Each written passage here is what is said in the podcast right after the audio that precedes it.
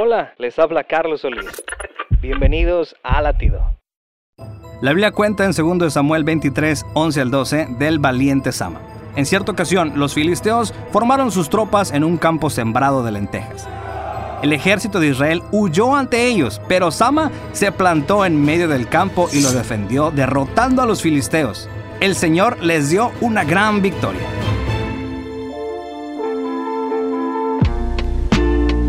Tal vez tú no tienes un campo de lentejas, pero sí una familia, un negocio, un ministerio que es atacado constantemente por el enemigo.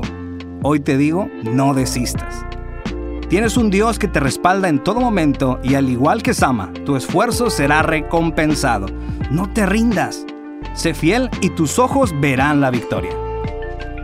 Latido les llega a través del ejército de salvación.